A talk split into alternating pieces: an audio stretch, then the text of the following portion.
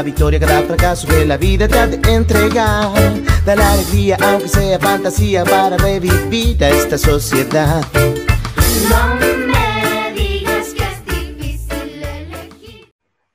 Estamos. Eh, hola, muy buenas noches a nuestros amigos de Facebook. Hoy día estamos a través de la página web eh, Verdad, Justicia y Reparación a los Niños Sename, transmitiendo este streaming eh, que está relacionado con los informes re- irregulares y las falsedades documentales eh, en, las, en los juicios de tribunales de familia principalmente. Eh, vamos a hacer eh, en el mismo en el mismo Facebook está publicado digamos el temario que vamos a llevar adelante.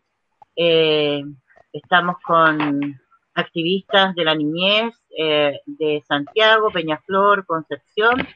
Seguramente eh, en el transcurso del, del streaming se va a unir eh, alguna persona de Talca, de Villarrica, que estaban interesados en participar, seguramente están terminando sus eh, periodos laborales, llegarán un poquito más tarde. Y mm, comentar brevemente que eh, hay dos noticias relacionadas con esto, por eso queremos profundizar este tema, eh, que las vamos a añadir, digamos, al, al Facebook. Una tiene que ver con una denuncia eh, que hace mm, el Consejo de Defensa del Estado por informes copy-paste, para quien no lo ha leído. Por otro lado, hay un excelente eh, reportaje de la periodista del desconcierto Natalia, eh, que entrevista a una de las activistas con las cuales habitualmente nos relacionamos, Alicia Herrera, la abogada, que está llevando causas eh, familiares. Hemos conversado con otros activistas y todos coincidimos que en las acciones que hemos hecho desde la perspectiva del rol de defensor como abogado de, periciado, eh, hemos visto, observado eh, y experimentado eh, la falsedad documental. Esta vez la vamos a tratar en los informes de familia y quizás más adelante podamos también abordar las falsedades de los relatos de carabineros y porque es un problema transversal este debido proceso y eh, las eh, eh, las falsedades en los en los levantamientos de protocolos de las ¿cómo se llaman estos reglamentos escolares? Cuando se instruye, digamos, un reglamento, se le aplica un reglamento a un niño. El debido proceso, al parecer, es un, un, un elemento que hay que revisar, que nos tenemos que informar, porque transversalmente genera eh, discriminación por una parte, ¿no es cierto? Y la victimización, donde ya no vamos a hablar de sentirnos vulnerables, sino que vamos a hablar de quién nos vulnera, vale decir, quién es el vulnerador. Entonces, hoy día podríamos partir de la premisa o del supuesto que en los colegios hay un vulnerador, en los tribunales de familia hay un vulnerador, eh, al interior, digamos, de carabineros hay un vulnerador, eh, dentro de los organismos de Sename hay un vulnerador hacia niños, niñas y sus respectivas familias. Eso como introducción, pasamos entonces a eh, las presentaciones, eh, estimados amigos, eh, si quieren ustedes hacer una pequeña biografía de su trabajo como activistas y defensores de la niñez, partamos por el de la, Misael, eh, por orden de llegada, ¿no? Eh, vamos a apagar los micrófonos entonces para escucharte, Misael. Bueno, gracias Vanessa, buenas noches. La verdad es que mm, agradezco enormemente la invitación con Vanessa. Lamentablemente no habíamos tenido la oportunidad anterior de, de contactarnos por temas laborales y por diversas situaciones, pero hoy día, en esta época, eh, estoy a disposición de la, de la organización en la cual Vanessa encabeza. Bueno, mi nombre es Misal Salazar, soy abogado, pertenezco a la red Sename desde el año 2016 y básicamente mi función es la de abogado de la OPD. He participado en dos OPD distintas, hoy día presto servicio en la de Florida y básicamente mi función en esas instituciones es la de representar los intereses de los niñas, niños y adolescentes de la comuna, fin de que eh, representarlos en el tribunal de familia correspondiente cuando se han denunciado eh, vulneraciones a sus derechos y eh, mi función principal es representarlos y que se, se recuerde el debido proceso en, el, en, en la instancia judicial respectiva.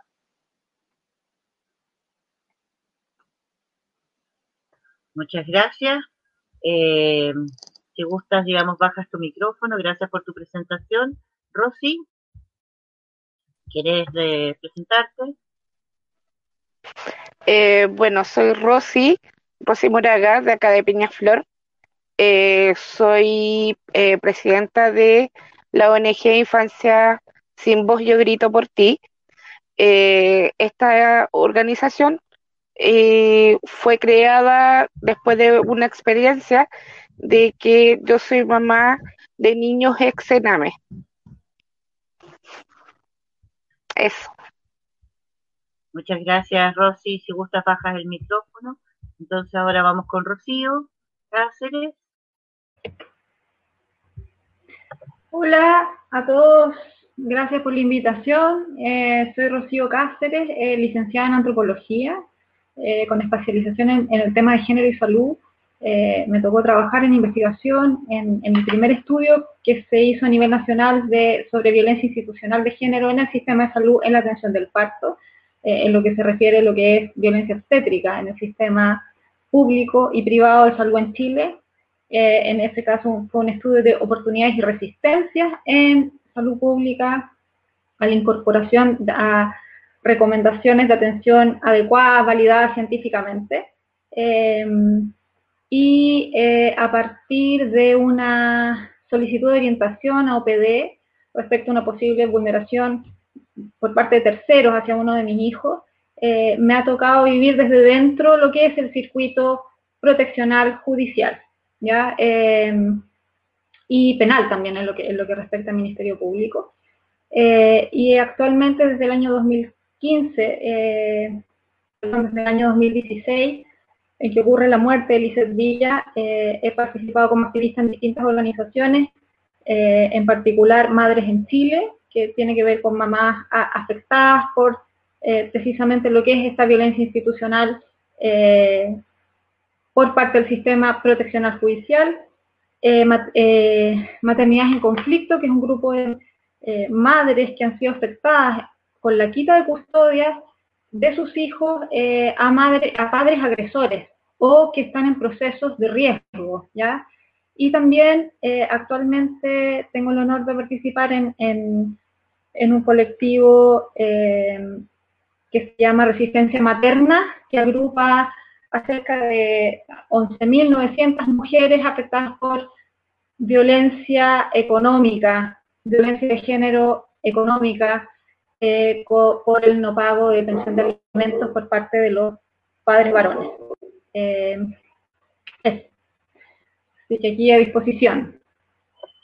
Muchas gracias, Rocío. Eh, para mí es un placer estar con todos ustedes y haber compartido experiencias a través del tiempo. Eh, habíamos hecho una pauta que está eh, publicada y habíamos pensado en hablar por qué se habla que los informes de niños y familias afectan los derechos de ellos desde los peritajes que se entregan en tribunales de familia y eh, los que los informes que genera digamos y produce Sename. Para eso creo que, según lo que planteaba Misael, sería positivo eh, partir con poder hacer una definición de qué es el debido proceso. Misael. Gracias, Vanessa. Sí, efectivamente, considero que es tremendamente oportuno que podamos definir o entender o hablar el mismo idioma eh, a lo que entendemos como el debido proceso hoy día que está tan, tan en boga de la, de la opinión pública con las últimas formalizaciones que se han transmitido por la página del Poder Judicial y podríamos básicamente definir el debido proceso como un principio fundamental del derecho en virtud del cual eh, las personas eh, se les garantiza el derecho de que cuenten con las garantías mínimas en un, en un proceso judicial en que éste sea equitativo y justo. Eso podríamos entenderlo como una definición general del debido proceso. Bueno, entendiendo que el proceso judicial se inicia con una demanda o con un requerimiento, ya sea por parte del Estado, en el caso que sea un requerimiento proteccional o una demanda, imaginemos que un papá y una mamá se pelean la custodia de un niño, una niña un adolescente. Hay una demanda, iniciamos un proceso judicial en virtud del cual se van a eh, demandar ciertas pretensiones por, ya sea por el papá o por la mamá, va a ser, no sé, la de custodia o la de cuidado personal o la de visita. En ambos casos se van a aplicar las mismas reglas, sin perjuicio de que algunos artículos van a ser más o menos aplicables. En ese sentido, los informes periciales hoy día toman un papel preponderante en la toma de la decisión que el tribunal va, eh, con el cual el tribunal va a fallar. Así, por ejemplo, en los procedimientos proteccionales, entendemos que la institución acreditada y la que el tribunal va, va a, a la cual el tribunal le va a solicitar esta, esta pericia, va a ser el DAM de la localidad o de la comuna en cual funciona el tribunal y que también tenga la jurisdicción correspondiente. Y aquí es donde encontramos una de las primeras falencias, particularmente yo que estoy todos los días leyendo un informe del DAM por alguna pericia que le han, eh, que le han desarrollado algunos de mis niños, mis niñas o mis adolescentes, y encontramos a veces falencias eh, conjuntamente con el consejero técnico y, y con el mismo tribunal que va a, fallar la, el requerimiento proteccional, es que vemos primero que a veces los DAM no se dan cuenta y eh, erróneamente copian y pegan eh, plantillas y se les pasan nombres de niños, niñas y adolescentes a un requerimiento que ese niño claramente no figuraba y que no, tiene, no se condice con la vulneración que había. Algunos párrafos vienen lamentablemente copiados y pegados de la misma manera. ¿Y cuál es la importancia de esta, de esta pericia? Es que es el principal instrumento que tiene un tribunal para determinar o para resolver la cuestión de la mejor manera. Y si el tribunal se le entrega una herramienta, la herramienta y esa herramienta viene con falencias o viene falseada desde un comienzo, nos encontramos con que el debido proceso que se debe haber llevado a cabo en ese tribunal viene viciado. Y que venga viciado significa que va a ser anulado, pero en una instancia superior. El problema está en que en el intertanto, en que esa, ese vicio se concreta o se subsana, el niño, la niña o adolescente sigue siendo vulnerado por una institución pública en virtud de la cual no entregó las herramientas adecuadas ni tampoco entregó la información fidedigna que se le requería. De esa manera vemos que el falsamiento de estos informes eh, periciales o que sean falseados o que sean imprecisos vulneran desde ya el derecho principal de tanto del niño, de la niña adolescente, como de eh, las partes que, se involucran en el procedimiento.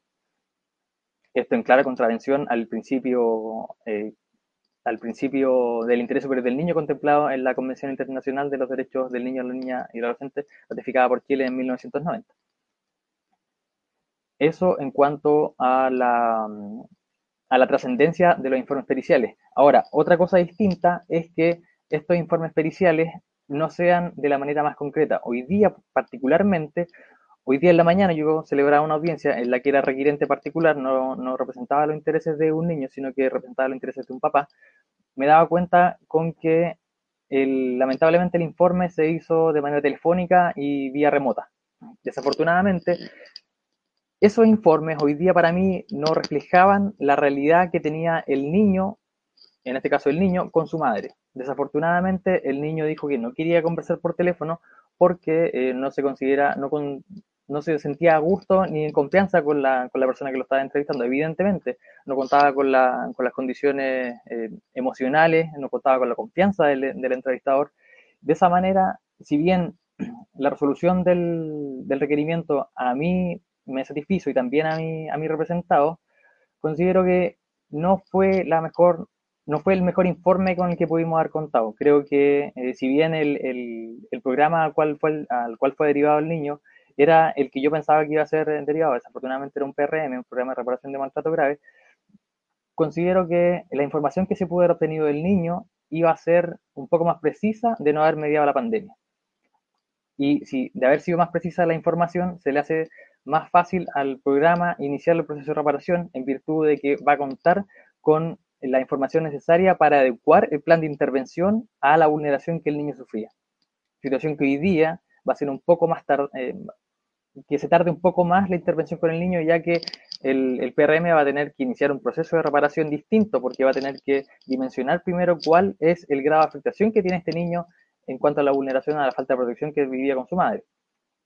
Entonces, si bien el DAM no hizo un mal trabajo, pudo haberlo hecho mejor y evidentemente por, por la época de pandemia, pero eh, es importante que en ese, en ese sentido se establezca que ese informe, si bien no era falso, era impreciso. Y al ser impreciso, también vulneraría eventualmente los derechos del niño o la niña adolescente. Y también eventualmente podría vulnerar los derechos de alguna de las partes, ya sea el requerido o el requirente, en virtud de que eh, se omitieron alguna información de carácter relevante para la solución de ese caso.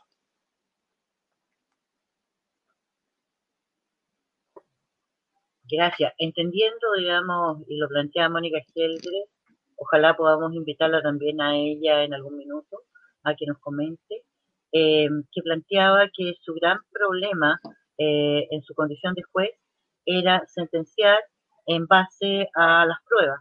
Eh, refuérzanos este concepto porque hay siglas que has usado, no las conocemos, quizás no, no son de dominio de todo el mundo, eh, pero entiendo que el abogado en función, en su función, eh, lo que hace es ofrecer pruebas y el juez en base a esa prueba de las partes, ¿no es cierto?, que constituye el debido proceso, toma una decisión y adopta una sentencia o genera, digamos, las indicaciones que van a constituirse en eh, eh, las acciones eh, a cumplir.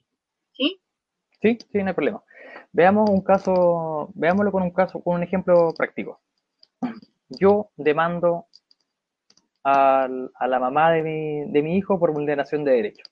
En ese caso, habría, lo primero que vemos es que una vulneración de derechos tiene un tratamiento especial, por cuanto la ley 19.968, la ley, la ley que crea la Tribunal de Familia, contempla las medidas de protección. La medida de protección tiene por finalidad subsanar las vulneraciones de derechos de los niños, de las niñas y de los adolescentes del territorio nacional.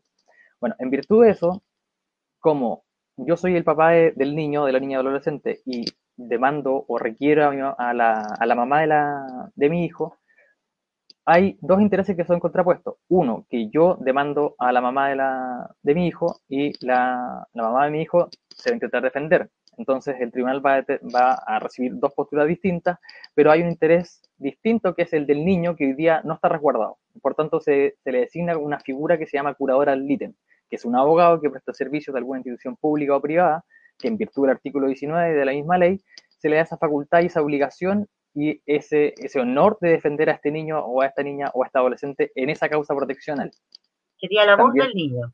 Y que es la voz del niño y que representa los intereses del niño. Desafortunadamente, hoy día la figura del curador al ítem está limitada a ciertas determinadas actuaciones. Diferente es mi función como abogado particular de una de las partes. Yo tengo mucha más libertad como abogado de alguna de las partes que como curador al ítem. Paradójico, pero lamentablemente es así. El programa, que, el programa de mi abogado, que es el de representación de niños que están institucionalizados en Sename, esa figura es distinta porque ese es el abogado del niño. El curador al ítem no es el abogado del niño, sino que es el abogado que representa los intereses del niño, pero no es el abogado propiamente del niño. Es una, una distinción sutil, pero es importante porque las facultades que se le entregan a uno y otro son muy distintas. Bueno, entonces iniciamos el requerimiento proteccional, vamos al debido proceso, se se, notifica el requerimiento a alguna de las partes, se, da inicio a la, bueno, se nos fija un día y una hora, vamos a la audiencia preparatoria y en la audiencia preparatoria nosotros tenemos la posibilidad de exponer el requerimiento, de defendernos de un requerimiento, de escuchar a todas las partes, al requirente, al requerido y al curador al ítem. ¿Qué es lo que opina el curador al ítem referente a la denuncia que se ha hecho y que afecta a los intereses de su representado? Bueno, en virtud de eso, el tribunal determinará si es que otorga el mérito suficiente para continuar con el procedimiento o si es que las partes han llegado a algún acuerdo y pueden eh, poner término anticipado a su procedimiento. Muchas veces nos encontramos, yo particularmente como curador lite me encuentro con la posibilidad de que las partes están de acuerdo en que podemos solucionar este problema y la experiencia también nos da la posibilidad de decir, mira, referente a esta denuncia, puede ser que este sea el programa más adecuado y que eventualmente no requiramos una, una pericia para determinar que ese es el programa cuando eh, hay una vulneración, no sé, por ejemplo, que el niño no lo envían al colegio. Es una vulneración relativamente sencilla de subsanar. En diferente, muy distinto es que el niño sea agredido físicamente por su papá, por su mamá, por la persona que tiene el cuidado, que detenta el cuidado personal de- del niño. En ese caso sí o sí debería ir a un programa de reparación de maltrato grave, que es un PRM, que era la, la sigla que les dije antes. Bueno, imaginemos que eh, no tenemos la posibilidad de llegar a un acuerdo, entonces nos encontramos con la etapa de, la audiencia de juicio, que es la, el ofrecimiento de la prueba. Bueno, en virtud de este ofrecimiento de prueba, eh, la ley 19 de 1988 contempla la posibilidad de que las partes sean libres de ofrecer la prueba que ellos estimen pertinente. Sean eh, testigos, declaración de parte, videos, fotos, documentos y pericias. Entre, entre, esta, entre esta prueba, que la más importante para el Tribunal de Familia, que no, a veces no cuentan con los insumos necesarios para, eh, o con los profesionales adecuados en el área psicológica para determinar eh, fehacientemente cuál es la vulneración o cuál es el ámbito de aplicación de un, programa, eh, nos encontramos con las pericias. Y esta pericia, este informe pericial, va a ser, va a ser entregado a alguna institución que preste servicios en ese tribunal. Así como señalaba antes, el DAM podría ser uno de ellos. El DAM es un programa de la red Sename, que es un programa de diagnóstico ambulatorio, que se encarga de hacer las pericias de, a, los niños, las niñas y los adolescentes que han sido vulnerados y que han sido denunciados y que han sido requeridos por el tribunal eh, su intervención. Entonces, bueno, al papá y a la mamá también se le da la posibilidad de ofrecer la prueba. Generalmente los papás y la, las mamás ofrecen eh, testigos, no sé, la abuela, el abuelo, ese tipo de, de testigos que vayan a, a, dar fe de lo que ellos dicen es cierto, es más o menos cierto. Pero la prueba principal y la más trascendente, los, los, procedimientos de familia, ya sean en las causas proteccionales, las causas de cuidado personal, en las causas de visita, siempre es la prueba pericial.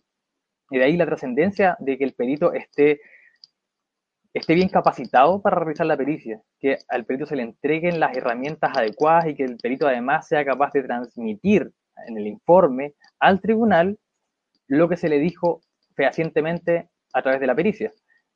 No, no hay que olvidar que quien transcribe la información es una persona y esa persona puede interpretar lo que, una, lo que un papá, una mamá o el periciado dijo no sé, a veces nos encontramos con prejuicios referente a, a, la forma de vestir con que va el periciado. Generalmente se describen en las pericias del DAM de qué forma llega, llega el periciado a la pericia. Si llegó de buen ánimo, si llegó de mal ánimo, si llegó tarde, si llegó de temprano, cómo se mostró con la, con la intervención, cómo se vinculó con su hijo, con su hija o con, o con la persona que va a ser periciada, con el sujeto de la pericia.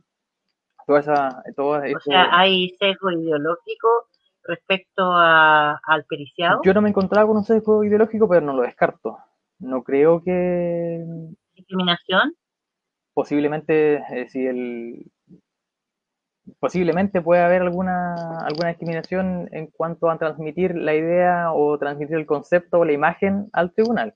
Yo creo que sí, desafortunadamente, o sea, afortunadamente no me he encontrado con una situación así, porque intentaría anular el, la pericia en virtud de que la pericia tiene que decir relación con la situación de vulneración que se, que se denunció y no con eh, la ideología que porque tenga alguna condición sexual distinta o porque pertenezca a alguna etnia distinta eh, vaya a ser más o menos eh, más o menos eh, mejor evaluado a eso me, a eso me refiero pero esperemos Ajá. que no yo al menos en Concepción y en Florida en Talcahuano me encontraba con situaciones así desconozco si en, en, otras, en otros DAM del país o en otras instituciones públicas o privadas hay sesgo ideológico o, o, étnico. No lo descarto, creo que sí, lamentablemente no. Siempre hay profesionales que son peores que otros. Pero yo A lo mejor sería positivo, sí, pues, eh, hay varias preguntas, está Alicia y está Roberto, Alicia Fernanda Herrera, eh, de, la, de quien ya hablaba al principio, está en el chat, pudiéramos también invitarla a, como panel aquí hay un micrófono abierto. Más adelante teníamos programado primero hablar del peritaje psicológico eh, de los eh, funcionarios aprobados, digamos, de los profesionales aprobados por la Corte de Apelaciones, ¿no es cierto?, que se acreditan eh, en la Corte de Apelaciones. desconozco si alguno de ustedes tiene alguna experiencia respecto a estos peritos cómo son controlados, cómo son incluidos, digamos, en la Corte de Apelaciones. Tiempo atrás yo busqué los listados de estos peritos y la forma en que se, se, se designaban y se instruyen. Y el otro punto, cómo se designan. Y voy a relatar una breve experiencia. Estaba en Catedral, eh, donde estaban antes los tribunales de familia. Eh, en el pasaje había un eh, café donde las personas en general de el tribunal se sentaban a conversar. Y yo ese día iba con una persona y me senté ahí. Y particularmente estaba conversando con una persona que hacía pericia. Y bueno, la saludaron, hubo cuatro o cinco peritos que se sentaron y estaban como todos muy alterados, así como en el, como en el, como en el- dentro de la sala de clase están los chicos así medio, medio eh, alterados ellos también, así como tensos, etcétera. Y en eso sale una jueza, porque después pregunté quién era, nombra a uno y le dice, te tengo un caso. Entonces yo le pregunté qué caso, no, me dijo, es que me están asignando un peritaje. Y yo dije, uy, qué informal este, esta forma de notificar, ¿no? Que tengo un caso. Entonces yo me pregunté, no lo sé, ¿esto es arbitrio del juez? ¿El juez determina quién va a ser el perito? ¿Hay una suerte de, de sacada así como al azar el perito que va a atender? ¿Pudiera decirse de que pudiera haber eh, una preferencia por un juez eh, de tener cierto perito? Eh, y lo otro es estos peritajes que pueden definir, por ejemplo, el cuidado personal de un niño, eh, donde alguna de las partes puede estar abusando sexualmente de esos niños, eh, maltratándolos.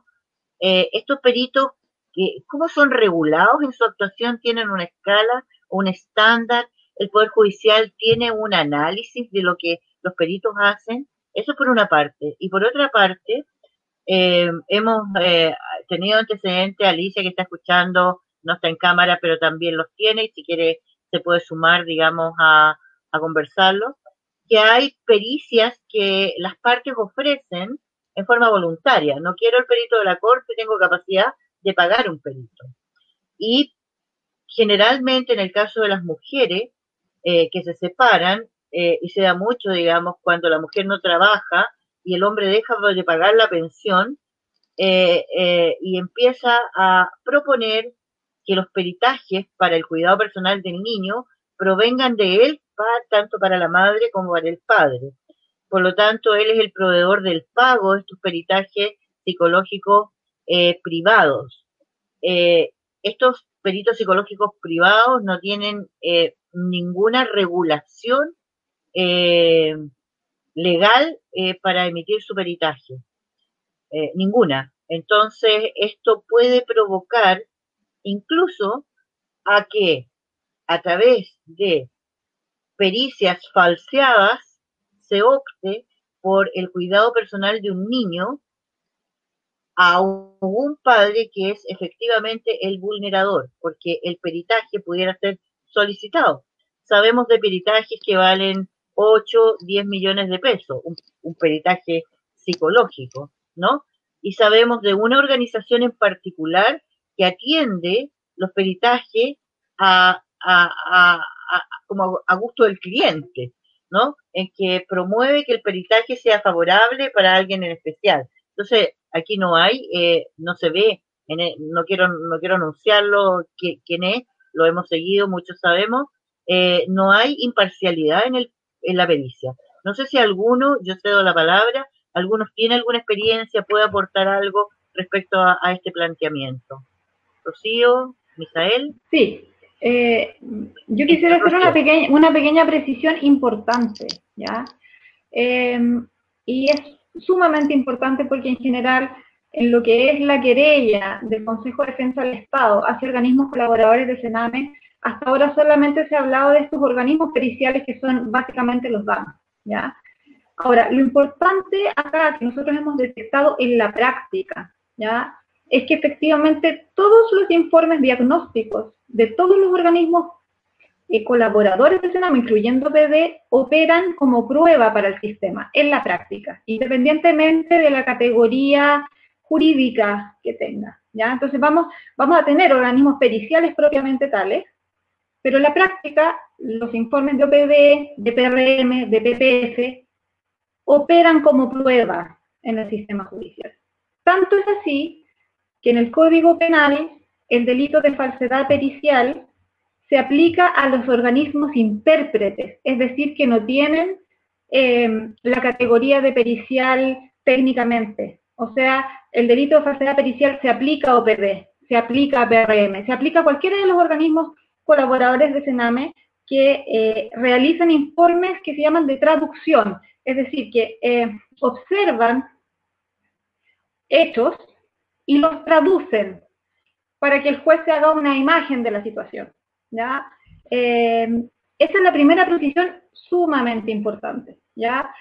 Lo otro importante es que es la diferencia entre el sistema penal y el sistema de familia en relación a, los, al- a la, precisamente este tipo de informes. ¿ya? Eh, y sucede que efectivamente en el sistema penal eh, los peritos tienen tanto estándares regulados como una responsabilidad jurídica, incluso procedimental, o sea, se tienen que presentar a las audiencias, por ejemplo. Es muy raro que un perito presente un peritaje y no esté ahí para defender el peritaje, para fundamentarlo, para argumentarlo, ¿ya? En el caso del sistema familia, el estándar es bajísimo, tanto en regulación de los, organismos periciales calificados técnicamente así, no existe una, re- una real regulación, una efectiva regulación. Pero además, como todos estos otros informes diagnósticos eh, en la práctica operan como prueba, y resulta que no necesariamente los organismos se hacen responsables. O sea, no tienen que explicar ni argumentar ni dar pruebas empíricas de nada, ¿ya? Yo creo que acá nos encontramos con eh, la primera gran falencia, ¿ya? Que es eh, que efectivamente estos diagnósticos en rigor son interpretaciones de profesionales que en su gran mayoría están bajamente calificados y que no necesariamente integran eh, elementos fundamentales para el ejercicio de un enfoque de derechos, que es un enfoque de pertinencia cultural, que impida toda forma de discriminación y que permita eh, también ponerse en el, en el fondo la perspectiva del actor social eh, o cultural y el enfoque de género. ¿ya? Eh, entonces tenemos eh, que son interpretaciones que no están basadas en material empírico accesible para un juez. ¿ya? Eh, tengo entendido que algunos dan, por ejemplo, graban las entrevistas. No me he encontrado en ningún OPD ni ningún PRM que graben entrevistas. De hecho, incluso tenemos casos de mujeres usuarias o familias que han solicitado la grabación para precisamente prevenir estos vicios masivos, estas malas prácticas y delitos masivos, ¿ya? Eh, y se les ha negado, o que han solicitado el ingreso observador de derechos humanos y se les ha negado, ¿ya? Entonces tenemos una gran falencia acá, que es que cómo efectivamente un juez puede tener algún tipo de acceso al material empírico de donde partió todo esto, ¿ya? Eh, eso es lo primero que quería precisar. No sé si eh, tengo todavía tiempo para poder Me comentar. gustaría, Rocío, me gustaría que pusieras a hacer la diferencia. El otro día estuvimos en la Cámara de Diputados y en la Cámara del Senado y hay como un breve, así como una breve idea de lo que es la pertenencia cultural, pero no la pertinencia cultural. Ya. Con respecto a lo que acabas de plantear, hacer la diferencia entre pertenencia, no porque pertenezca a X me van a tratar de esta manera, sino que la pertinencia en términos de derecho. Sí, sí, es, es muy importante esa distinción. Eh, a ver, respecto al tema del saciamiento, que tiene que ver con lo mismo, ¿ya? Ha- hay, digamos, hay eh, ejes transversales, que son aristas distintas, pero que son transversales, que inciden en el tema del saciamiento, ¿ya? Eh, uno de ellos es el tema del el registro de lo empírico, o sea, que realmente se registre lo que las personas dicen, ¿ya? Y lo otro es que haya una interpretación adecuada, porque una cosa es lo que las personas dicen y otra cosa es lo que un profesional interpreta, ¿ya? Y en el tema de la interpretación es donde entra y es esencial, tanto éticamente como técnico profesionalmente, el enfoque de pertinencia cultural. ¿Ya? Porque ¿qué es lo que pasa? Eh, lo, que, lo que nosotros hemos detectado, y, y, lo hemos detectado a través de registros de casos, y también está estudiado, ¿ya? Eh, respecto a la, a actuación de organismos del Estado, lo que es violencia institucional, es que eh, se producen efectivamente asimetrías de poder. ¿ya? Entonces hay eh, profesionales que por su formación académica, su acceso a cierto tipo de saberes, por ejemplo, eh, puede suceder que consideren que su saber es superior la, que la persona que está hablando y que por lo tanto su interpretación es más válida, más legítima, más correcta, más adecuada que la interpretación que pueda tener en este caso la familia. ¿ya? Entonces, el enfoque de pertinencia cultural alude a qué? A que los profesionales sean capaces de superar esa barrera de la diferencia, ya sea cultural, ya sea de clase, ya sea de asimetrías de determinados saberes. ¿Se entiende? Entonces tiene que ver con validar el punto de vista y los referentes de los usuarios, de las personas. Tiene que ver con, en el fondo, el tema de la legitimidad del otro como reconocer al otro como un legítimo otro, ¿ya? Eh, y tiene que ver con asumir que la sociedad chilena, como cualquier otra en el mundo, somos sociedades diversas y que no puede ser que haya ciertos referentes del profesional, del grupo de origen de los profesionales, por ejemplo, o del grupo de origen de los jueces, que se impongan por sobre otras formas de ver la realidad. Eh, y esto acá es esencial, es esencial, porque acá estamos hablando de temas de maternidad, estamos hablando de temas de crianza, estamos hablando de temas de educación, y lo que efectivamente hemos detectado en forma masiva es que no existe este enfoque de pertinencia cultural. O sea, es un sistema que no está asumiendo que existe una diversidad y que esa, esa diversidad es legítima. Es legítima. Incluso, por ejemplo, en el caso de la, gente que escoge eh, hacer educación en casa, eso es algo que está, es legítimo legalmente, digamos, ¿ya? O sea, hay una ley que permite eh, que efectivamente eso se realice, eh, obviamente bajo ciertas condiciones eh, y también con ciertos motivos, pero eh, la ley chilena permite la educación en casa. Es una forma de educación, así como existen Entonces, modelos distintos, ¿ya? Eh, Pudiéramos ir a algunos ejemplos, eh, disculpa, pudiéramos entonces darle la palabra a Rosy para que nos pueda hacer alguna observación con respecto a algún resumen a, través de la experiencia del planteamiento que tú acabas de hacer eh, y el que acaba de hacer Misael. Rosy, Eh, sí, bueno, lo que habló Misael por el tema de, de los informes de DAM, eh, tuve experiencia muy negativamente con, con, en base a eso y, y también fui prejuiciada y bueno, eh, como generalizando, eh, una, una denuncia de vulneración en la, en la esfera de la sexualidad. Eh, mi hijo estando institucionalizado, lo cual eh, yo con en base a una experiencia de edad de muy pequeña, que también estaba en sistema, y el DAN me prejuició de que yo no estaba, no era capaz como madre eh, cuidar ni velar por el derecho a mi hijo, porque yo también hab- había sido, eh, eh, había tenido una experiencia por el tema de vulneración de derechos en la esfera de la sexualidad. Entonces, eh, y siempre pasaron con los informes de copia y pega. Nunca hubieron eh, mejoras, nunca se, se mostraron eh, y se demostraron mejoras que tuviéramos nosotros en familia.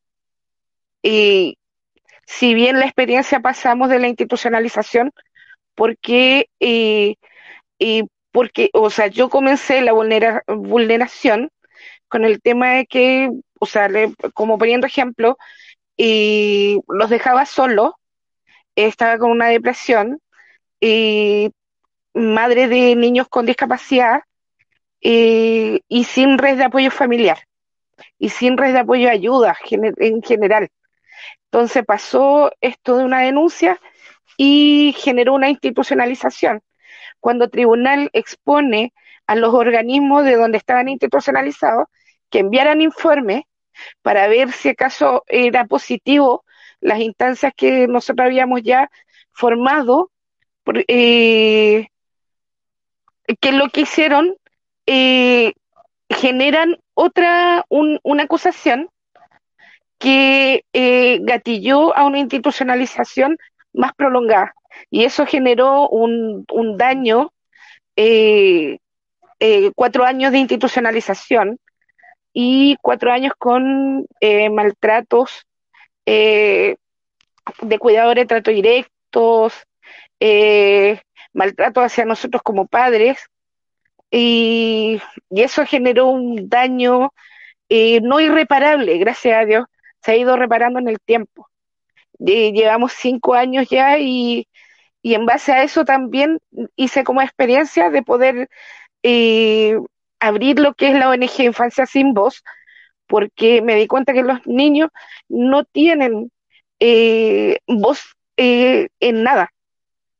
Y nosotros como padres o adultos que eh, cuidadores eh, pudiéramos ser los que realmente la- alzáramos la voz con ellos. Y eso eh, hasta el día de hoy. Eh, hemos podido ayudar con, em- con la ONG Emprender con Alas también y hemos generado de que niños vuelvan a estar en familia y, y sus padres también vuelvan a tener la credibilidad eh, que el Estado ni, ni prácticamente la gente en sí eh, y cree en nosotros, crea en nosotros realmente. Si nos equivocamos, realmente somos capaces de poder cambiar y poder eh, generar ese, ese apego y ese, ese cariño hacia nuestros hijos o, o a las personas que estamos en, en, tema de cuidado. Eso. Gracias. Eh, Rosy, qué, qué importante tu, tu trabajo. A lo mejor quisieras extenderte un poquito más en términos del trabajo conjunto que hemos hecho como organizaciones para poder egresar 11 niños de un hogar específico que está en Peñaflor, que hoy día está muy cuestionado, donde lo que hemos hecho es, dado que los padres no tienen representación judicial, los curadores admiten, no atienden las causas, no conocen los niños, el poder recae sobre los informes. Informes que son emitidos por una psicóloga y una eh, trabajadora social y además firmados por un director, independiente si ese director participó en el proceso. Y en el caso de Rosy, lo que hay que destacar es que ella tenía cuatro niños institucionalizados, dos niñitas en un hogar, dos niñitos en otro hogar. Las niñitas egresan en un plan de eh, fortalecimiento familiar y son, eh, digamos, reintegradas a su hogar eh, con un proceso exitoso donde eh, la, la, los operadores, voy a hablar de, del grupo, de los operadores de Estado, en este caso los funcionarios que emiten los informes, los operadores de Estado, eh, emiten certificaciones eh, de desarrollo, de prácticas, de, avances, etcétera, en sus intervenciones. Y por otro lado, de forma paralela, el otro hogar, con el otro par de operadores, ¿no es cierto?, dice que los padres no están preparados. Entonces, ante una misma madre o ante un mismo padre, dos realidades distintas con informes disímiles, donde unos dicen que los padres están eh, ya preparados para poder reintegrarse los niños a sus hogares y otro dice que bajo ningún punto de vista lo va a hacer. Entonces, centran sus informes en el alargue de los niños porque se necesitan nuevos informes, porque no se han vivido los procesos, pero toda esa información no es específica, no determina hechos, no es descriptiva, es, eh, es subjetiva. Eh, esa realidad eh, la hemos visto con Rosy. Eh, he tenido la oportunidad de acompañar los procesos, he sido acompañante de personas en fiscalía, he sido acompañante como observadora en dentro de las de, la, de las de las salas eh, digamos judiciales ante las OPD he acompañado madres en sus organizaciones en sus eh, visitas a los programas de fortalecimiento familiar de diagnóstico y lo que yo veo que acá hay un problema, digamos, de discriminación y estigmatización, donde en una oportunidad, acompañando a una madre que me pidió que se sentía intimidada por una profesional, una de las operadoras, eh, porque no lograba darle, darle a entender lo que ella quería y a lo mejor e- ella determinaba que su lenguaje eh, no lo entendía esta profesional, entonces la acompañé y cuando llego me dice, estos operadores me dicen, eh, eh, ¿a qué viene? Bueno, eh, me ha pedido, digamos, la mamá que la acompañe. Ya, espere acá. Entonces atienden a la mamá, yo me quedo esperando, después vuelven y me dicen, pase, hablemos de lo, de esta mamá, su familia y lo que necesita. Entonces yo le planteo que no es posible que yo pase a hablar porque yo lo que vengo es acompañar un proceso de observadora. Estoy hablando de buscar este debido proceso, ¿no? De que las partes tengan la opción de conversar y exponer. Y no sería lógico que yo entrara a hablar con un par de profesionales, con los operadores, digamos, en este caso de, los organismos colaboradores, si no está la mamá presente. Yo no tenía ninguna atribución eh, de por qué voy a hablar con dos profesionales si yo venía acompañando. Y me he dado cuenta que en todos esos acompañamientos que hemos hecho a través de los años, generalmente lo que se produce es una oposición a que el funcionario sea eh, evidenciado frente a un tercero que no participa en relación al trato que tiene, digamos, con los intervenidos. Eso. Abro la palabra. A quien quiera, digamos, opinar eh, respecto a este punto. Eh, claro. Sí. Eh, sí, a mí me gustaría eh, como aportar en eso que precisamente eh, lo que nosotros hemos detectado al respecto, eh, respecto a este tema de los prejuicios, respecto a este tema de las interpretaciones sesgadas, respecto a este tema de la falta de pertinencia cultural, o sea, asumir la diversidad que existe en los referentes de, de la familia o del usuario, digamos, ¿ya? Y no la imposición de referentes de un grupo de pertenencia, ¿ya? Eh, respecto a eso, lo que nosotros hemos detectado en forma masiva, estoy hablando en este caso de, eh, varias organizaciones de mujeres madres, con distintas aristas de lo que es esta estas afecciones de derechos por el sistema judicial y proteccional, es que efectivamente lo que ocurre eh, son fenómenos de violencia institucional de género.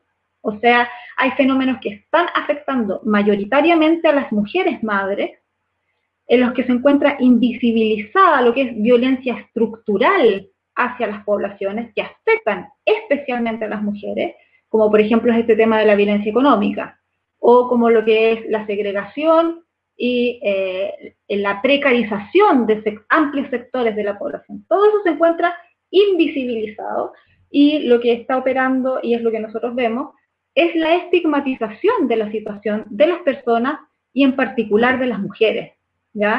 Y esto parte desde cómo se presentan las personas, o sea, cómo lucen su apariencia, etcétera, etcétera, hasta el tema de si llega eh, tarde, llega temprano, o sea, todos los pequeños elementos eh, de la atención son utilizados para la estigmatización o para la discriminación, y en este caso especialmente las mujeres. En el tema de la adherencia hay cosas súper interesantes, interesantes digo que son eh, eh, dignos de poner atención. Eh, pasa muchas veces que las mujeres, las mamás se, esfuerzan mucho por llegar, por ejemplo, a las atenciones, para llegar a las entrevistas, para llegar a las audiencias, para llegar a las visitas, en el caso de lo que son niños institucionalizados.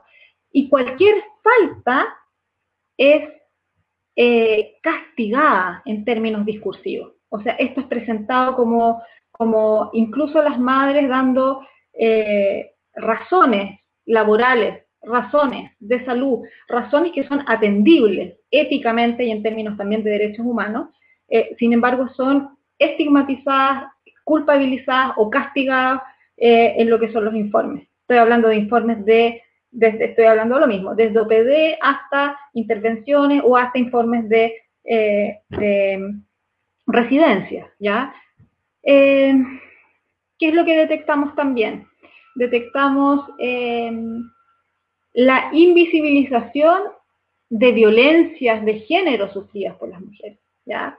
Eh, detectamos, y esto va de la mano, o sea, la invisibilización de las violencias estructurales y de género sufridas por las mujeres. Esto es como que no existiera, no existiera. Está como, es como, eh, nosotros lo llamamos la construcción de la mala madre, ¿ya? En el fondo todo se usa para, eh, para afirmar la anomalía. También hablamos del paradigma de la sospecha, ¿ya? Que tiene que ver con que supuestamente en lo que es, digamos, esta, esta utopía de la justicia moderna, eh, existe este principio de presunción de inocencia, que debe ser respetado y que es parte del, del, del debido proceso, ¿ya? Y lo que nosotros vemos en el sistema de familia y en el sistema proteccional es que esto no se aplica a las familias. Eh, existe, eh, hay una actitud y articulaciones discursivas que tienen que ver con todo esto que estoy hablando, en que efectivamente hay una permanente mirada de sospecha. O sea, es eh, una sospecha de, de la anomalía, ¿ya?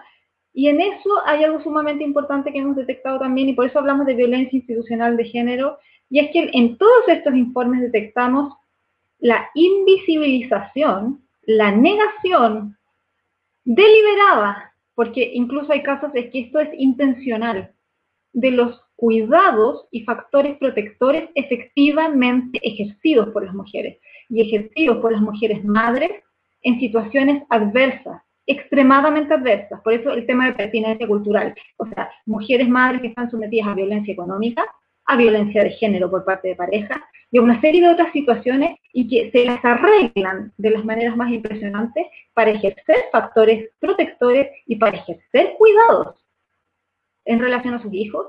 Y eso es absolutamente invisibilizado en forma deliberada por los operadores del sistema proteccional y judicial. Y esto lo estoy diciendo de primera mano, desde una perspectiva eh, de las ciencias sociales, o sea, como una mamá que ha vivido desde dentro del sistema y que estudió antropología y por lo tanto puede decir perfectamente qué, es lo que se está visibilizando y enfocando y qué es lo que se está invisibilizando y negando, por tanto, ¿ya?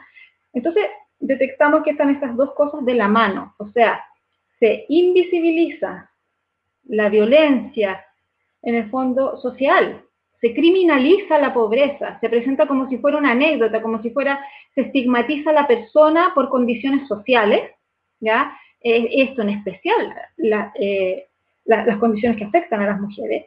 Y por otra parte, se invisibiliza los cuidados y factores protectores que en esas condiciones adversas las personas ejercen. Entonces, es un nivel de violencia y eso se ve en la articulación de los informes. O sea, tenemos decenas de informes que no solamente ocurre este copy-paste, que es una aberración ética, es una aberración técnica y metodológica, y de lo cual el Estado es responsable. Es responsable. En la medida que no hay una regulación y una supervigilancia, existe una figura que se llama negligencia y omisión inexcusables. Y esto es responsabilidad del Estado. ¿Ya? Y eh, tenemos por una parte eso, y tenemos, eh, y bueno, y tenemos eh, parciamientos deliberados, ¿ya? Eh, tenemos parciamientos deliberados que tienen que ver con eh, la negación de la voz de los usuarios, ¿ya? Porque una cosa es lo que, lo que el profesional enfoca y lo que invisibiliza, ¿ya? Y otra cosa es simplemente como que la voz de las personas no existe. ¿ya? Y ese, ese es un punto fundamental, porque resulta que eso ocurre así. que la- las mamás, o sea, estamos hablando de decenas, de decenas, o sea, tenemos o sea, cientos de casos, ¿ya? Las mamás dicen, yo en la entrevista conté esto, esto, esto y esto otro, y resulta que eso no aparece en ningún lado del informe, y además lo que dicen es una cosa espantosa, que no, es una tergiversación feroz de la realidad, brutal, ¿ya? Y resulta que como esto no fue grabado, como esto no está escrito en ningún lado, porque ni siquiera hay una cita, que es como una cosa básica que uno aprende en ciencias sociales a hacer, ¿ya? Eh, efectivamente, un juez no tiene cómo, no tiene cómo, no tiene cómo en realidad eh, acceder realmente a esto que llamamos el material empírico, o sea, a los hechos tal como ocurrieron, ¿ya? Eh, ahora, respecto a estas estigmatizaciones, o sea, hay puntos identificados muy claros, ¿ya? Uno son las condiciones sociales, o sea, la criminalización de la pobreza, o sea, el hacer, castigar, culpabilizar, estigmatizar al individuo por lo que son condiciones sociales. Eso es algo que ni ética, ni, ni profesionalmente, ni jurídicamente, desde un enfoque de derechos humanos, debiera ocurrir jamás en ninguno de, de los componentes, ni por ninguno de los operadores del sistema. ¿ya? Ahora, tenemos además lo que veíamos, invisibilización de cuidados y factores protectores efectivamente ejercidos por las familias y las personas. Y eh, tenemos el tema de eh, la invisibilización, negación o tergiversación de las voces de las mujeres. ¿ya? Eh, tenemos casos, tenemos casos y, y, son registros de casos numerosos, ¿ya? en que, por ejemplo, eh, en relación a, lo, a los diagnósticos, se toman testimonios de hombres agresores o familias de hombres agresores y no se toma en cuenta al resto de la familia, ¿ya? O sea, no se toma en cuenta, por ejemplo, a la familia de las mujeres o a las personas que conviven con las mujeres. Eh, hay, en el fondo, hemos visto en numerosas oportunidades esto ocurre, hay que, en el fondo hay una, una selectividad en relación a los testimonios, ¿ya? Y es una selectividad que eh, no es inocente, sino que nosotros sostenemos que son eh, selectividades intencionales. Y por eso entran en el delito de falsedad, porque aquí hay elecciones, los operadores hacen elecciones, enfocan selectivamente, dicen selectivamente ciertas cosas y otras las omiten, ¿ya? Y en esas decisiones es que se produce eh, eh, efectivamente falseamiento de la realidad, o sea, tergiversación de los hechos, ¿ya? Y lo más grave nos parece a nosotros es que efectivamente esto no es, no es anecdótico, no es que lo haga una persona porque se equivocó, porque no siguió el protocolo, por esto, por lo otro, sino que es un paradigma y son dinámicas institucionales normalizadas, ¿ya? Que hagan de un desprecio muy profundo hacia la, los sujetos de atención. Un desprecio profundo hacia, hacia los sujetos de atención, un, una sospecha, eh, un paradigma de la sospecha, eh, una búsqueda y un enfoque de supuestas anomalías por sobre la realidad del cuidado ¿ya? Eh, ejercido por las familias, y en especial de las mujeres. y bueno, al respecto, una pausa. Sí quisiera leer lo que están hablando en el chat. Alguien, Karina, dice, es básico lo que comenta Rocío. Si el papá hace mal su rol, es hombre. Si la mamá lo hace mal, le quitan los hijos. Y si los, y los encierran, desarman la familia, la discriminación está muy marcada. Marlene Elizabeth, eh, un gran abrazo Marlene, la conozco, ex directora de un hogar cerrado donde se maltrataban niños, dice, como profesional del área psicosocial, jamás he estado de acuerdo con estos peritajes de los DAM y no entendí la creación de estas instancias. Creo que es una forma de perpetuar el maltrato hacia los niños y sus familias a través de sesgos y prejuicios. Y hace un detalle. Roberto ha sido un participante activo, eh, está planteando eh, que su resumen eh, respecto a lo que estamos hablando concuerda, no hay regulación y es una subindustria más dentro del sistema de protección a la infancia. Y esto los actores responsables lo saben hace décadas. Si no, pregunten, eh, nombra a una persona que fue una agente de Estado. Eh, nombra a Estela Ortiz, Consuelo Contreras, o a quienes controlan los operadores políticos responsables de las muertes en Sename y Sopo. No quiero decir que son cómplices, son autores materiales e intelectuales de estos delitos. Y hace un detalle también de asunto. Alicia plantea eh, que hay que analizar la ley 20.032. Eh, en estos momentos está con sus hijos. Le gustaría que pudiéramos repetir este programa una vez más y ahondar en estos temas. Eh, la violencia no tiene género, vuelve a decir Roberto, copypaste es ideológico también. Al respecto, y copypaste, en este momento el Consejo de Defensa del Estado, Misael, Rocío, Rossi, se acaba de querellar, ¿no es cierto?, eh, en una causa que eh, se reflota porque Fiscalía la había cerrado, eh, no encontraba la Fiscalía que hubiese mm, elementos fundantes para llevar adelante esta causa eh, y es increpado por el Senado o por el- la Cámara de Diputados, ¿no es cierto?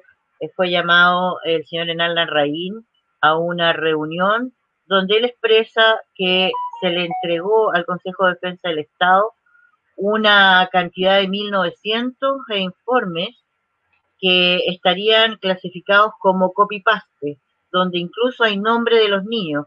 Se entregó un informe para Juanito, para Juanito, y en realidad eh, eh, se está hablando de, de Jorge, ¿cierto? Eh, ahora, el problema acá central para nosotros como defensores y activistas por la niñez, y salir sería súper bueno, Rocío, Rosy, que se refirieran a este tema, lo que pretende el Consejo del Estado, ¿no es cierto? Y su querella va en el sentido del costo que esto ha significado con los 80 bis, con el gasto, digamos, de estos informes, con el no pago, etcétera, y el costo que esto le ha significado al Estado. Pero esto va muchísimo más allá, porque es plata gastada. El tema es qué aberración se produce en estos momentos al interior de los tribunales de familia cuando por un informe pericial tú, eh, eh, Misael, estás en Concepción, estuviste en Hualpén, se producen, digamos, adopciones ilegales, eh, adopciones, trata de niños, digamos, por, por, por fallas de la ley de adopción y a través de informes específicos, los niños son retirados de sus casas y dados en adopción. ¿Cómo estos niños son institucionalizados? ¿Y qué pasó en sus institu- institucionalizaciones?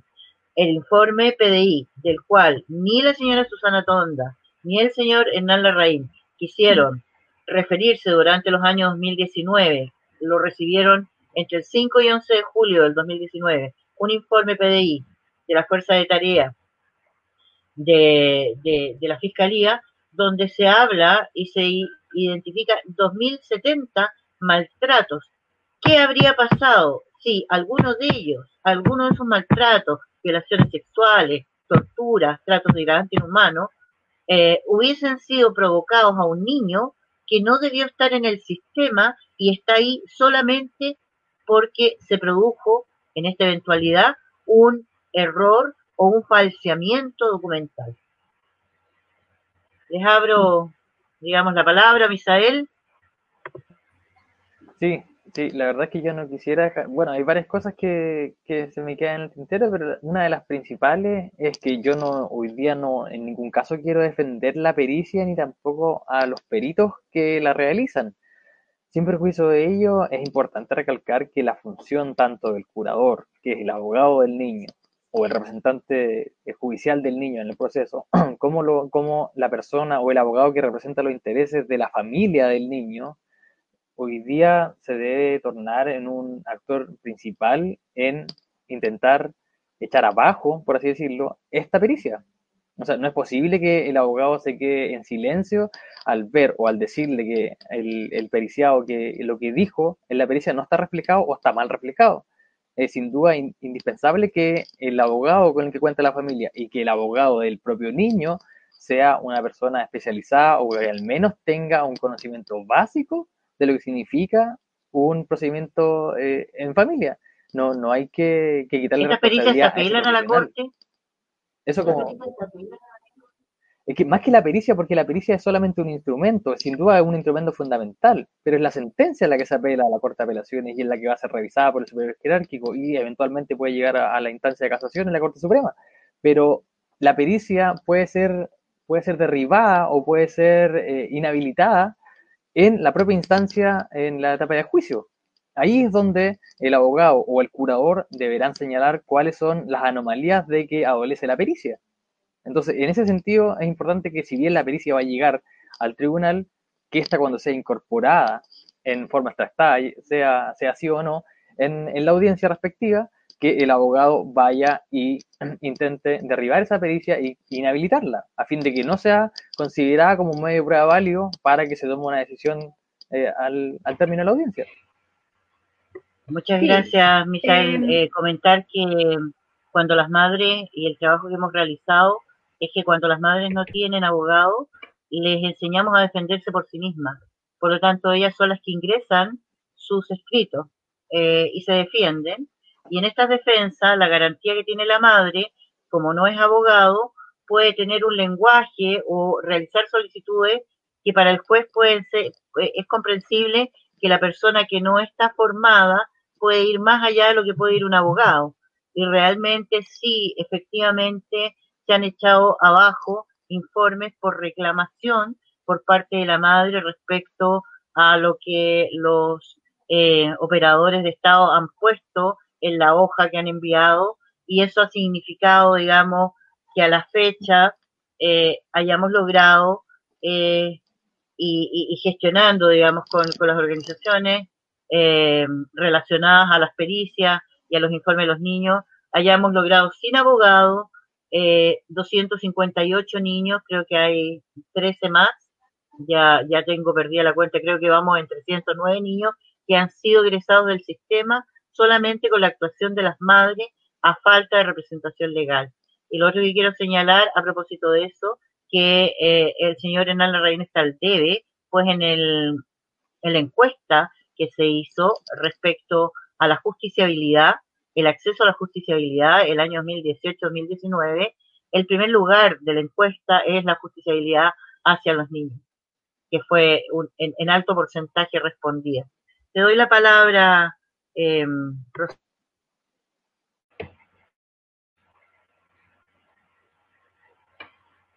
Eh, no escuché si era Rosy o Rocío. Rocío. Ah, ya. Eh, sí, bueno, tres precisiones. Lo primero, eh, respecto a, mm, a la querella hacia el Consejo de Defensa del Estado.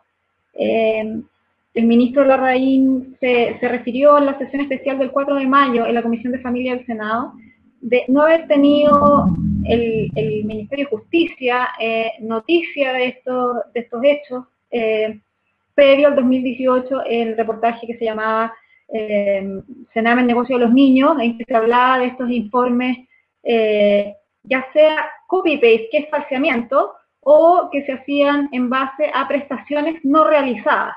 ¿Ya?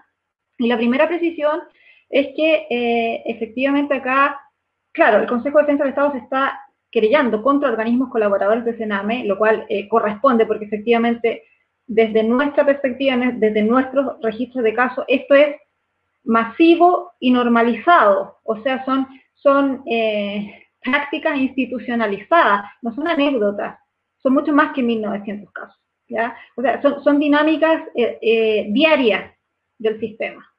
Eh, y si no es copy-paste, es lo que estamos hablando, o sea, distintas formas de articulación discursiva que tergiversan la realidad y que efectivamente en forma selectiva, deliberada y sesgada eh, eh, enfoca ciertas cosas y otras no, tergiversando la realidad de las familias y en particular de las mujeres. ¿ya? Pero la precisión respecto al ministro Larraín es que efectivamente nosotras como organizaciones, yo en este caso estoy hablando de tres organizaciones en las que participo, eh, hemos eh, presentado directamente eh, estas irregularidades, la existencia de estas irregularidades y posibles delitos por parte de eh, todos los organismos, no solamente periciales, sino que todos los organismos que emiten informes diagnósticos hacia el sistema judicial desde el año 2017, ¿ya? directamente al INDH el año 2017, directamente al subsecretario de, Justicia el año 2017, al el equipo jurídico de la Subsecretaría de la Niñez, al equipo jurídico de la Defensoría de la Niñez y al equipo jurídico también de Sename. Entonces, en este minuto, el Estado de Chile está en una posición sumamente compleja y delicada, porque estas son irregularidades masivas, normalizadas, denunciadas de hace, hace al menos tres años a todos los organismos intervinientes y hasta ahora no se hizo nada, ¿ya?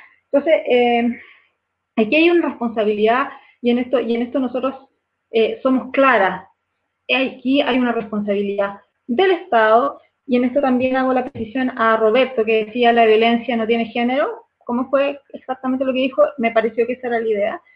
Y yo eh, difiero, no yo en forma personal, sino que las organizaciones de mujeres, en este caso, por ejemplo, Resistencia Materna, estamos hablando de 12.000 madres afectadas por violencia económica, eh, y para, para en el fondo eh, ejemplificar de que sí estamos hablando de violencia institucional, o sea, por parte del Estado, y de género, o sea, focalizada sobre eh, hacia mujeres y niños, me gustaría hablar de cifras duras, ¿ya? Yo creo que, que ahí queda súper claro eh, el, fenómeno y por qué es tan dramático lo que pasa eh, con Sename, eh, con estos niños institucionalizados en forma irregular o arbitraria, ¿ya? Porque efectivamente nosotros lo vemos como violencia de género. ¿Y por qué?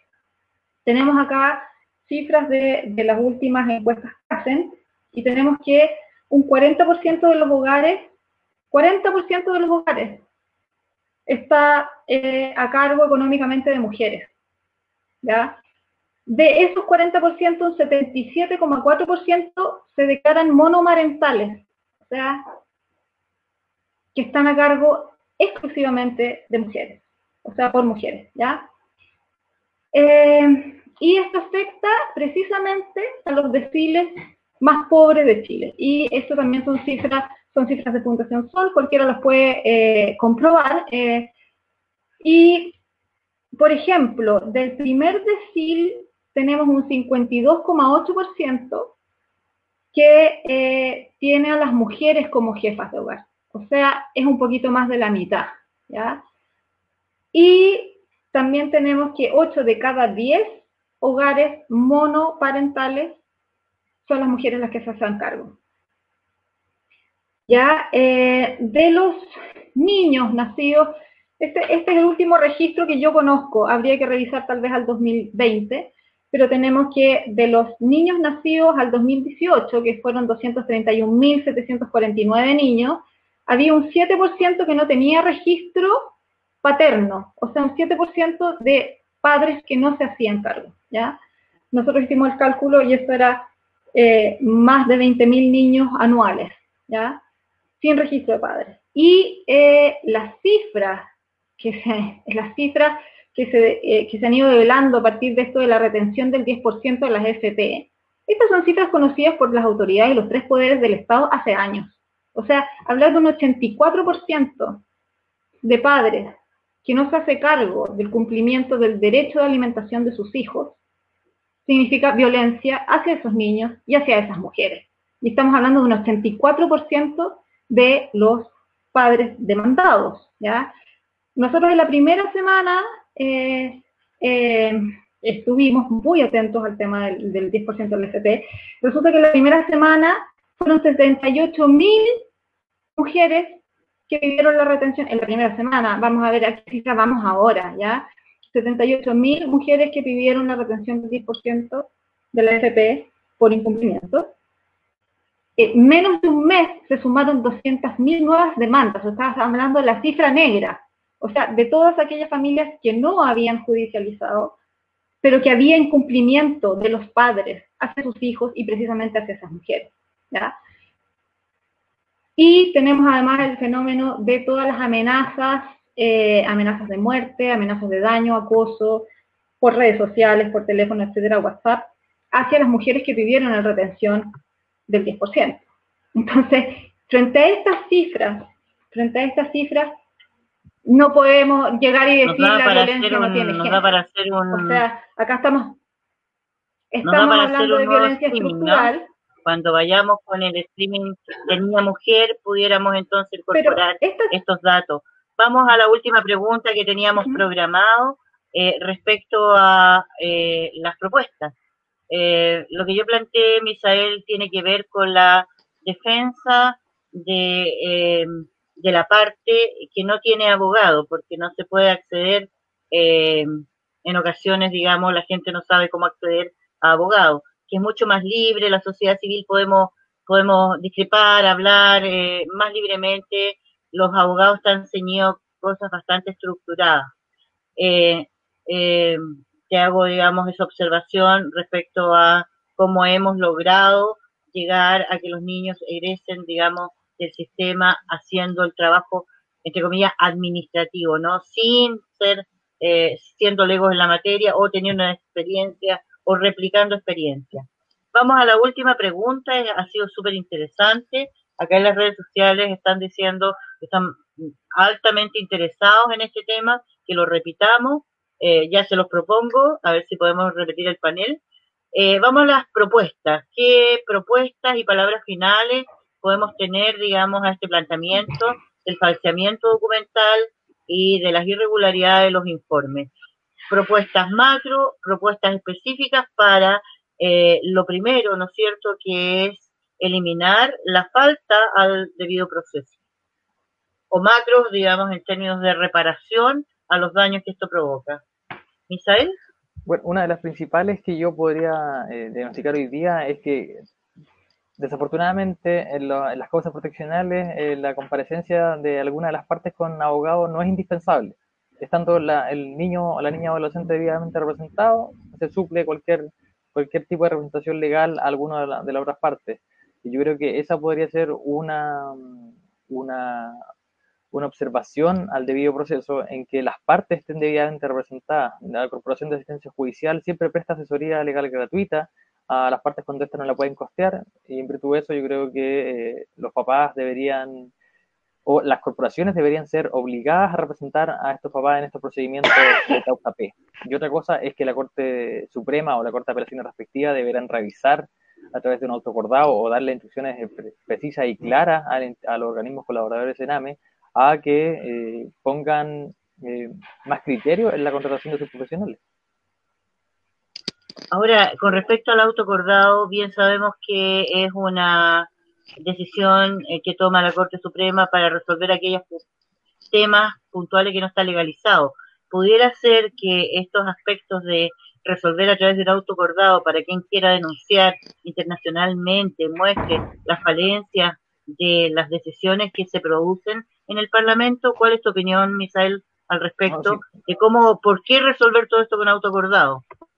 Sin duda, lo que pasa es que el autocordado viene a ser la solución más sencilla y más clara de la forma en que el tribunal puede regular la, tramitación de algunos procedimientos que no están regulados en la ley. Y esto evitaría que tengamos que pasar por el, por el Parlamento, enviar el mensaje al presidente para que nos devuelva el mensaje con una ley. Entonces el autocordado viene a regular de forma interna, por así decirlo, el funcionamiento del tribunal y de ciertas determinadas instancias en el proceso. Por eso el autocordado vendría a ser una solución más rápida y más viable en algunas determinadas actuaciones de los procedimientos P. Y con respecto a los peritajes, eh, Misael, eh, ¿cuáles a tu juicio eh, las provisiones que debiera tomar eh, para la falsedad documental de los peritos asignados por la Corte de Apelaciones, el control de, de la asignación, la revisión de sus actuaciones y cómo debiera la ley resolver el tema del peritaje privado? Eh, Es que en ese caso el peritaje de la Corte de Apelaciones, la Corte de Apelaciones hace una evaluación a las personas que postulan para ser peritos, ya sea en las distintas, eh, las distintas instancias, puede ser un contador, puede ser un psicólogo, puede ser un trabajador social. Estas personas tienen que pasar por un proceso de evaluación y eh, luego una aprobación en- por la Corte de Apelaciones respectiva. Y ingresan una nómina de peritos en virtud de la cual esas personas van a estar disponibles para que las partes la elijan libremente. Y si las partes no se ponen de acuerdo en la elección de un perito, es el tribunal quien lo determina. En este caso, los tribunales de familia generalmente esas, esos peritajes se ven en pocas instancias. Entonces, por eso no es tan común verlo como en las causas civiles, por ejemplo, o en las causas penales, que, que es un poco, más, un poco más común. Pero en las causas de familia están determinadas a las instituciones, ya sea el DAM, sea el Servicio Médico Legal, quizás la municipalidad que puede hacer alguna, algún tipo de peritaje así, la misma OPD. eh, pero la única posibilidad de, de estos peritajes es que más que el tribunal se ponga de acuerdo en la forma en que se van a, se van a realizar es que las partes pongan ojo y que puedan representar su- sus derechos y sus intenciones o su, o sus animaciones del peritaje en la misma audiencia. Las partes siempre van a ser escuchadas independiente de que cuente con un abogado o no. Entonces, por lo menos exponer claramente o medianamente claro que el peritaje que se leyó o que se incorporó en la audiencia respectiva no es, no, no, no se condice con lo que yo dije en el peritaje. Eso es lo más importante. Hacerle el sentido al juez que está conociendo de la causa de que el peritaje no es, no es tan certero como, como, como lo que yo dije o lo que yo creí haber dicho y que no se refleja en el peritaje. Es que las partes deben estar tremendamente conscientes y deben estar tremendamente atentas a la forma en que se lee el, o cuando se lee el peritaje. No, no, Ok, no muchas gracias. Gracias, Vanessa. Rosy, Rosy Moraga, ¿quieres hacer unas palabras al cierre? Eh, ¿o ¿Alguna propuesta a cómo cambiamos esto? ¿Propuesta de la sociedad civil? Estimados señores senadores, diputados, Poder Judicial, fiscales, escuchen no, ¿qué, propuestas les tenemos?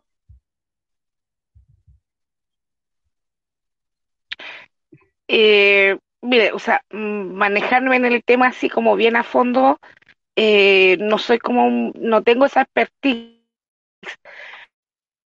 Yo como vocera también de la, de las madres que todavía están en proceso, de que eh, tratar de que todas estas cosas como el copia y pega no sean ya efectuados, sino que eh, sean más claros para que lo, eh, los procesos sean eh, verídicos, sean cre- y creíbles, creíbles para, para que puedan volver en lo que es en familia. Es más que nada eso, eso es lo que pedimos nosotros como padres. Mm. Gracias, Rosy. Y mm, Vanessa, eh, Rocío Cáceres, sí. Sí, bueno, nosotros en este momento, eh, en conjunto con varias organizaciones de mujeres, estamos terminando de redactar un petitorio, ¿ya? Un petitorio que va a ir a las comisiones especiales parlamentarias, al Poder Judicial y a los tres poderes del Estado. eh, y, bueno, lo, primero que hay que decir es que eh, los organismos colaboradores de Sename eh, funcionan con, con financiamiento público, ¿ya? Entonces, es, es- es insostenible esta situación de que, por ejemplo, entre enero y junio de 2020 ingresaron eh, al, al sistema, o sea, ingresaron, estamos hablando de medidas de protección u, eh, otras situaciones, denuncias, etcétera, eh, 200.000 niños. Eso, equivale a la cantidad de niños que nacen a lo largo de todo el país en un año. O sea, estamos hablando que en un semestre ingresan a Sename, al sistema, al circuito proteccional judicial, 200.000 niños que son los niños que nacen en todo Chile, a lo largo de todo el país, en un año. O sea, es, esto estamos hablando de algo masivo. ¿ya? Lo primero que hay que comprender es que es un fenómeno masivo ¿ya? y que afecta a una gran mayoría precarizada del país y que esto está afectando con recursos públicos a esta población. Por lo tanto, es insostenible la situación de decir las personas se tienen que estar defendiendo de los peritajes, cuando precisamente todos estos informes diagnósticos se hacen con plata de los chilenos. O sea, esa situación es insostenible. Es insostenible éticamente, es insostenible técnico-profesionalmente y es, insostenible en términos de, eh, de lo que es el rol del Estado. ¿ya? Eh, eso es lo primero. Eh, y por lo tanto, lo que nosotros sostenemos en base a un poco lo que hablábamos de las cifras duras, ¿no? Es que eh, esto tendría que ser investigado por un ministro en visita, Eh, y e investigado por un ministro en visita, investigando también el rol del Estado en esto. O sea, no basta con una querella del Consejo de Defensa del Estado hacia los organismos de colaboradores de Sename, sino que un ministro en visita que efectivamente involucre, eh, investigue el rol de todos los operadores. Y eso incluye al Estado mismo, ¿ya? incluye a Sename, incluye el Ministerio de Justicia, incluye la Corte Suprema, incluye el Poder Judicial y un ministro en visita. O sea, estamos hablando de un fenómeno masivo que ha tenido un impacto brutal en la vida de miles, cientos de miles de personas. O sea, hablamos de cientos de miles de personas. Si hablamos de que entre enero y junio del 2020 ingresan al, al circuito judicial proteccional de familias 200.000 niños, estamos hablando de cientos de miles de familias. ¿ya? Entonces, amerita, amerita una comisión especial de investigación, justicia y reparación para todas las personas y familias afectadas por procesos irregulares, diagnósticos irregulares, sentencias irregulares. Y acá estamos hablando desde personas que, que parten con un proceso de, de- de divorcio, en que, hay algún conflicto respecto al cuidado personal, hasta eh, adopciones irregulares y desapariciones de niños, como es el caso de Walpen. O sea, estamos hablando de todo ese espectro de posibilidades, o sea, estamos hablando de todo el espectro de posibilidades de casos que atiende el sistema de familia, de eso estamos hablando. Eh, por lo tanto, aquí existe una responsabilidad, eh, una grave responsabilidad del Estado, y esto tiene que ser abordado. Ministro en visita, Comisión Especial Investigadora de Justicia y de Reparación, porque no es posible que el tema, la sesión especial del 4 de mayo en la Comisión de Familia, sea, el tema del Consejo de Defensa del Estado, sea la, la- la plata que se ha, se ha gastado en prestaciones no realizadas. Ese no es el tema. El tema es qué pasó con esos niños que llegaron a lugares eh, donde se violan sus derechos humanos por procesos irregulares y que no habrían tenido que estar ahí. ¿Qué pasa con esas familias eh, en que hay quitas de, cu- de- de custodia, de cuidado personal con, con graves traumas para todos los involucrados, para eh, mujeres y niños u, u otros eh, componentes de la familia, etcétera? ¿Qué pasa con las adopciones irregulares, familias que no ven más a los niños? ¿Ya? ¿Y qué pasa con desapariciones, etcétera? Eh, tenemos que ver qué es lo que pasa con cada una de las personas afectadas. Eh, esto es masivo, pero eso no implica que cada uno de los casos no sea eh, grave e importante. Por lo tanto, debiera haber una comisión especial. Ya hace varios años, ya eh, no se entiende para todo el que tiene a la vista el fenómeno, que tiene a la vista las cifras, que tiene a la vista los daños en la vida de las personas, de, de- de mujeres, niños y familias, que no existe una comisión investigadora a estas alturas. Eh, son fenómenos demasiado graves, demasiado eh, masivos, que afectan de manera muy profunda la vida de las personas, eh, como para que no haya un, eh, una comisión investigadora especial. O sea, ya tenemos suficiente material, evidencia, como para que haya una comisión investigadora en ese sentido. Y además debiera haber una comisión de enfoque de género, pertinencia cultural, niñas y adolescencia, que involucre a todos los actores, a los afectados, los tres poderes del Estado, el Poder Judicial, organismos expertos, pero realmente expertos, ¿ya?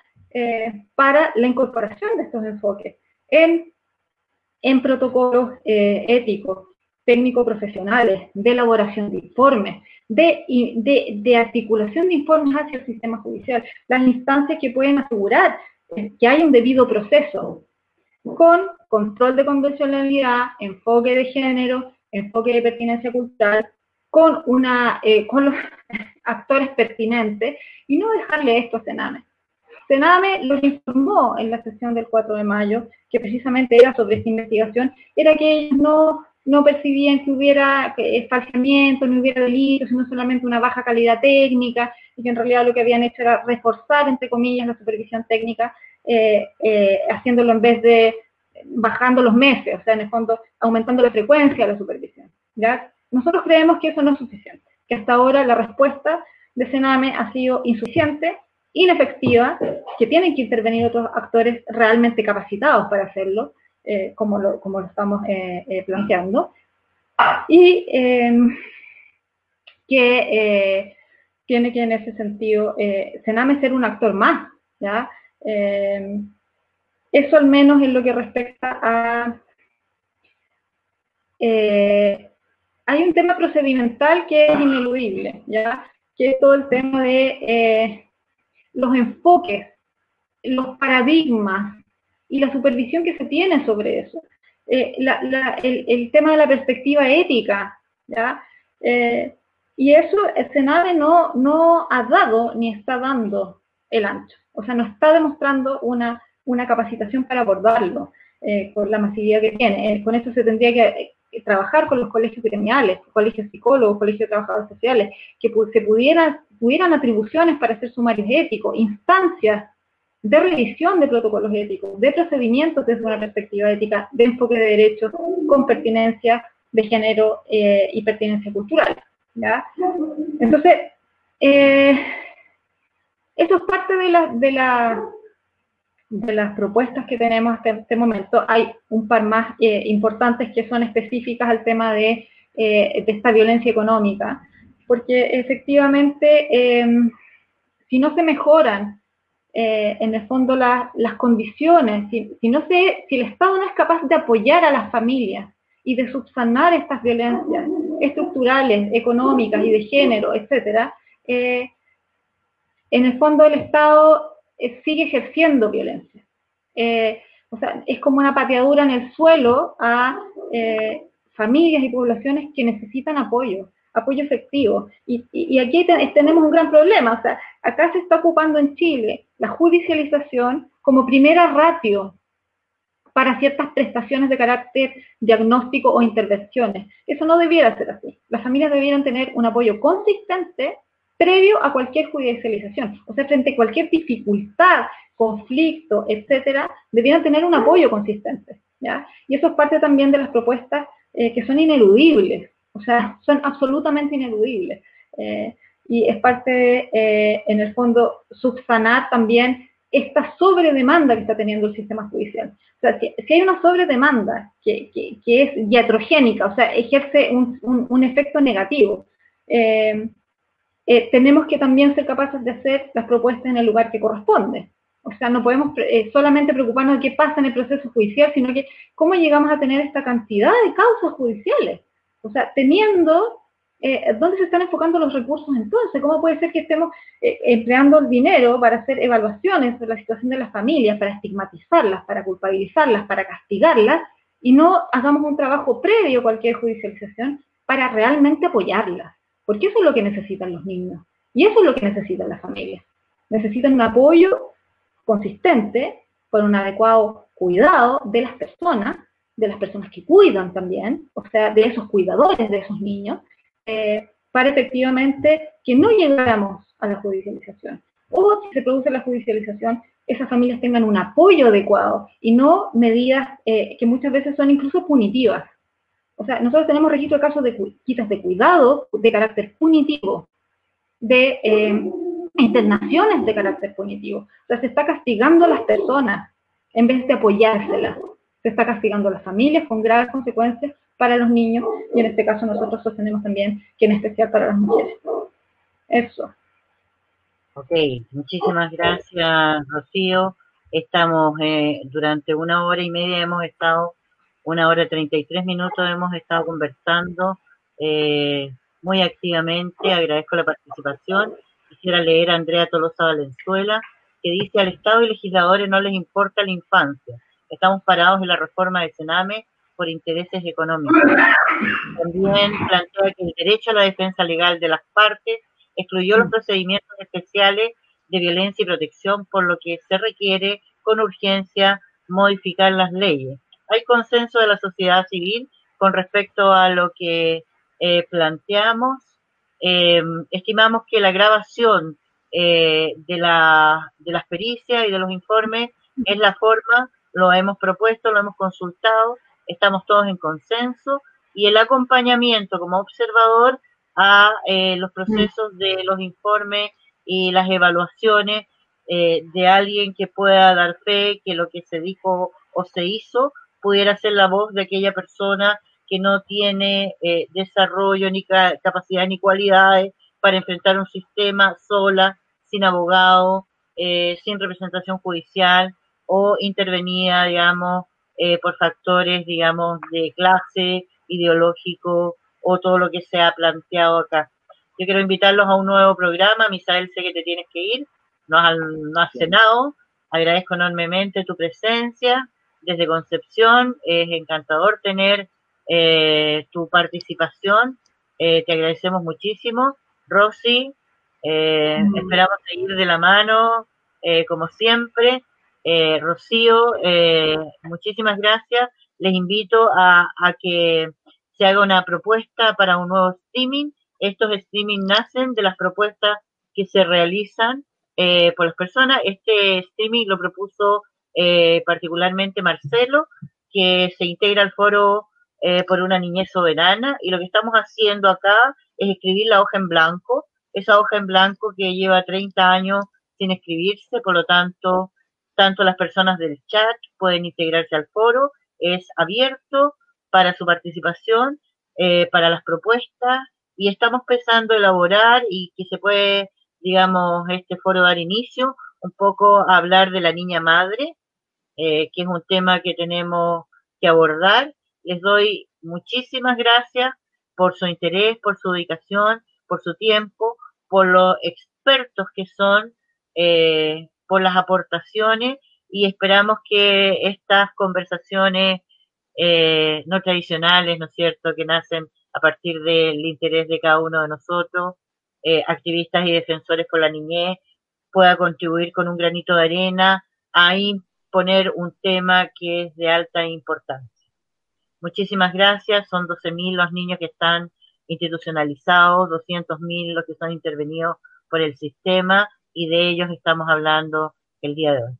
Así que muchísimas gracias por su gran corazón y la generosidad de utilizar su tiempo en este streaming.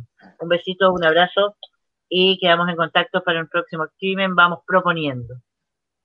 Nos vamos. Bien, buenas noches. Chao. Muchísimas gracias. Chao. Buenas Buenas, noches. Chao, muchas gracias. Buenas noches. Chao.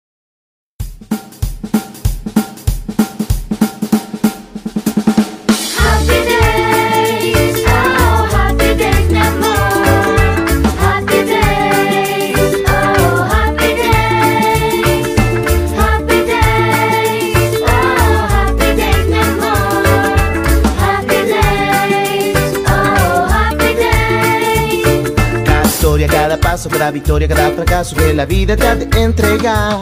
Da la alegría, aunque sea fantasía, para revivir a esta sociedad. Long